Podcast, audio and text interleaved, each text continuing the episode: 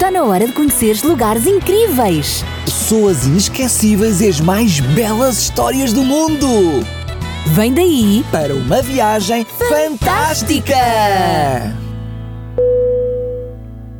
Sara, vamos continuar a nossa viagem fantástica até Belém?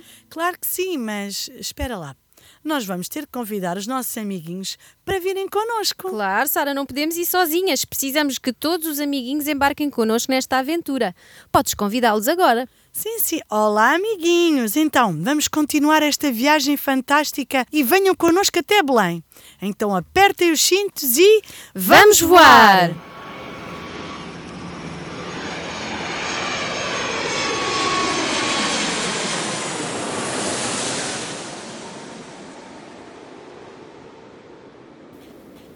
Bom! Chegamos e vamos viajar até Belém. Venham connosco, amiguinhos. Que bom chegarmos a Belém.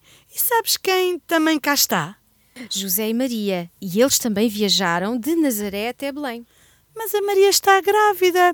Por que é que José e Maria resolveram fazer esta viagem? Sabes, teve mesmo de ser, mas não te preocupes, porque os anjos ajudaram-nos nesta viagem. Eles viajaram porque saiu um decreto de Roma para cada um se alistar na sua terra e, sem saber, o imperador César Augusto tornara-se um instrumento para a realização do desígnio de Deus em levar a mãe de Jesus até Belém. Então, Maria é da linhagem de Davi e o filho de Davi deve nascer na sua cidade. Mas sabes, na cidade de Belém, ninguém reconheceu José e Maria. É verdade, José e Maria estavam cansados e sem lar e neste momento estão a atravessar toda a extensão da estreita rua, da porta da cidade ao seu extremo oriental. Eles estão à procura de um lugar para passar a noite. Mas infelizmente, não há lugar para eles na apinhada hospedaria.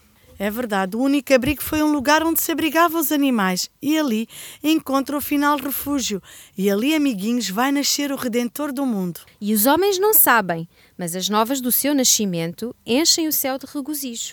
E sabes que os anjos foram atraídos para a terra e sobre as colinas de Belém acha-se reunida uma inumerável multidão de anjos. Sim, eles estão à espera do sinal para dar as novidades ao mundo. Amiguinhos, e nos campos em que o jovem Davi guardara os seus rebanhos, havia ainda pastores a vigiar durante a noite. Sara, e naquele silêncio da noite, sabes o que é que os pastores diziam? Sim, Raquel, eles conversavam entre si sobre o prometido Salvador e oravam pela vinda do rei ao trono de Davi. E agora, algo impressionante vai acontecer. Mas o anjo disse-lhes: Não tenham medo, venho aqui trazer-vos uma boa nova que será motivo de grande alegria para todo o povo. Pois nasceu hoje, na cidade de Davi, o vosso Salvador, que é Cristo o Senhor. Lucas 2, 10 e 11. Mas como é que os pastores iam reconhecer o Salvador? O anjo disse-lhes o seguinte: Poderão reconhecê-lo por este sinal. Encontrarão o menino envolvido em panos e deitado numa manjedoura. Lucas 2,12. Sim, mas como é que eles iam descobrir onde Jesus estava? O mensageiro celestial disse-lhes como poderiam encontrar Jesus. O anjo deu tempo aos pastores para se habituarem à radiação divina, e então a alegria e a glória não se puderam ocultar por mais tempo, e toda a planície iluminou com o brilho dos anjos e eles a cantarem. Glória a Deus no mais alto dos céus e paz na terra aos homens a quem Ele quer bem.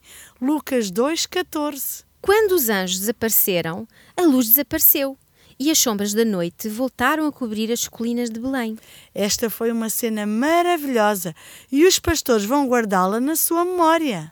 Então, mas e agora o que vão fazer os pastores? A Bíblia diz: Mal os anjos partiram para o céu, os pastores disseram uns para os outros: Vamos a Belém para vermos o que o Senhor nos deu a conhecer. Foram a toda a pressa e lá encontraram Maria e José e o menino que estava deitado na manjedoura. Lucas 2, 15 e 16. Sara, eu já estou a vê-los entrar naquele lugar humilde e o privilégio de ver o Salvador do mundo. Que grande alegria! Quando eles deixaram aquele local, partiram cheios de alegria e falaram com as outras pessoas sobre o que tinham visto e ouvido. E na Bíblia diz assim: Todos os que ouviram o que os pastores diziam ficavam muito admirados. Porém, Maria guardava todas estas coisas no seu coração e meditava nelas. Os pastores foram-se embora e, pelo caminho, cantavam louvores a Deus. Lucas 2, 18 a 20. Sabem, amiguinhos, no nosso dia a dia, os anjos também estão conosco e ajudam-nos. Nós nunca estamos sozinhos. Temos a sua preciosa companhia para nos ajudar. Sara, a história de Belém é incrível, pois Jesus trocou o seu trono no céu por aquela simples manjedoura. É verdade, Raquel.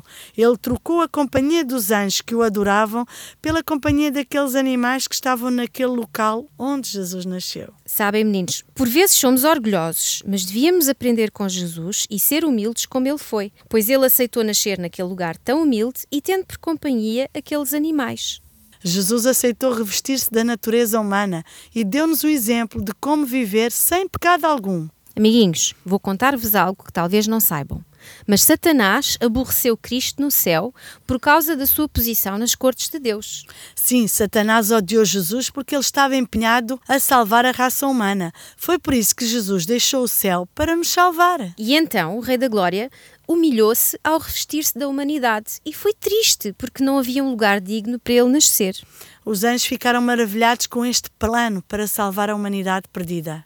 E Sara, eles também observaram para ver de que maneira o povo de Deus ia receber o seu Salvador. É verdade, Raquel. Os anjos desceram de forma invisível sobre Jerusalém, mas ficaram desapontados, pois apesar das profecias dizerem que Jesus ia nascer, eles não estavam preparados para os receber. Que triste saber que Jerusalém não se preparou para receber Jesus. Não sabiam que a sua vinda se achava agora às portas. Nem no templo, onde eram feitos os sacrifícios, não tinham feito qualquer preparativo para receber o Salvador. E os sacerdotes e os doutores da nação ignoravam que o maior acontecimento do século estava prestes a acontecer. É verdade. Apenas alguns estavam ansiosos para o receberem, e a esses foi enviada a embaixada do céu. Ah, mas falta uma coisa: O quê? o Pai Natal. O Pai Natal não faz parte da história de Natal.